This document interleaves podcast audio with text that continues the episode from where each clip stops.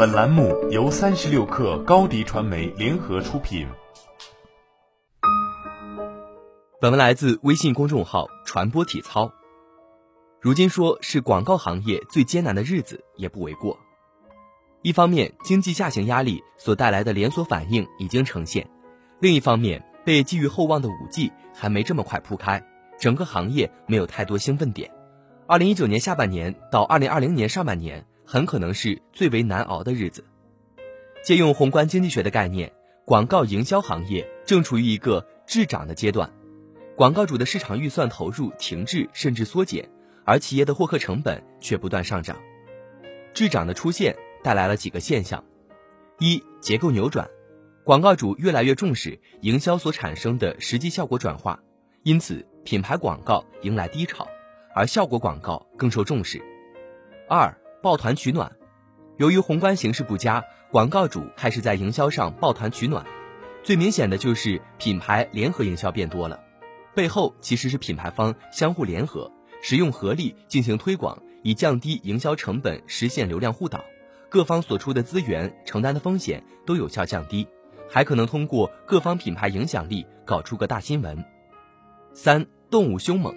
人口红利的消失让品牌方业务陷入红海，而对于广告代言商而言，各方面的竞争压力更是急剧增加。先说几乎可以放弃的传播方式，那就是做 H 五。H 五对于大多数品牌而言，已经可以看作是过去时了，投入产出比实在不高。再说风险比较高的增长手法，那就是裂变营销。裂变营销在被微信严厉打击后元气大伤，如果没有防风实操经验的话。很难做出啥效果，这块儿建议找专业团队。最后说，今年突然回暖的内容形式，那就是调慢。调慢让用户有更轻度的阅读体验，在今年上半年风靡一时，但能否持续获得用户认可，还需观望。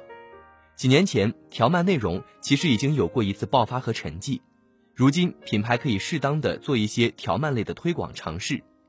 接下来是近年来无法绕过的两大营销现象。也可能是如今仅有的营销红利：一跨界，二直播。首先说跨界营销，跨界营销延伸出来的国潮、快闪、IP 联合等手法，是近年来刷屏次数最多的营销热点。尤其是针对国产老牌而言，国潮已经是品牌年轻化的惯用套路。除了社会情绪方面的因素外，这些国潮 IP 跨界，实际上就是前文所说的抱团取暖。通过品牌 IP 联合来降低推广难度，相互借势，用合力形成社会化传播声量。但如今国潮跨界的走向已经开始猎奇化，从网易云联合三枪推出内裤，到马应龙口红、九九九皮炎平口红，还有各种类似于臭豆腐奶茶、螺蛳粉味香膏，越来越多的品牌似乎只是在博人眼球。第二是直播带货。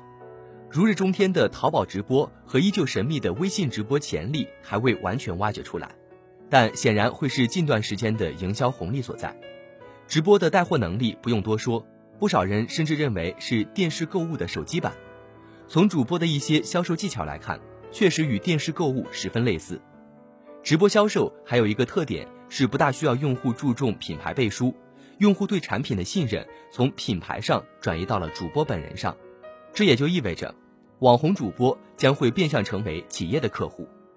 有意思的是，跨界营销和直播带货都具有冲动消费的特征，让用户进入一个决策时间短、有恐吓因子、限时限量特惠的场景，快速促进用户的消费转化。除了上面的营销套路外，在今天这个环境下，有三个营销运营上的小思路建议：第一，重点服务老用户。放更多的精力在留存上，而不是拉新上。拉新尽量借助老用户的分享推荐而实现。这也就要求营销人员有意识的在用户触点上设计分享机制。其实，重点服务老用户，用时髦的话来讲，就是经营好品牌的私域流量，通过私域流量的传播设计而拉新。二、发掘用户 KOC，从用户池子里发现用户型 KOL。也就是我们所说的 KOC，通常 KOC 与 KOL 的界限非常模糊，因为有潜力成为 KOC 的人，往往同时关注你的竞品并活跃着，既是品类产品类专家，也。拥有一定的跨圈层传播能力。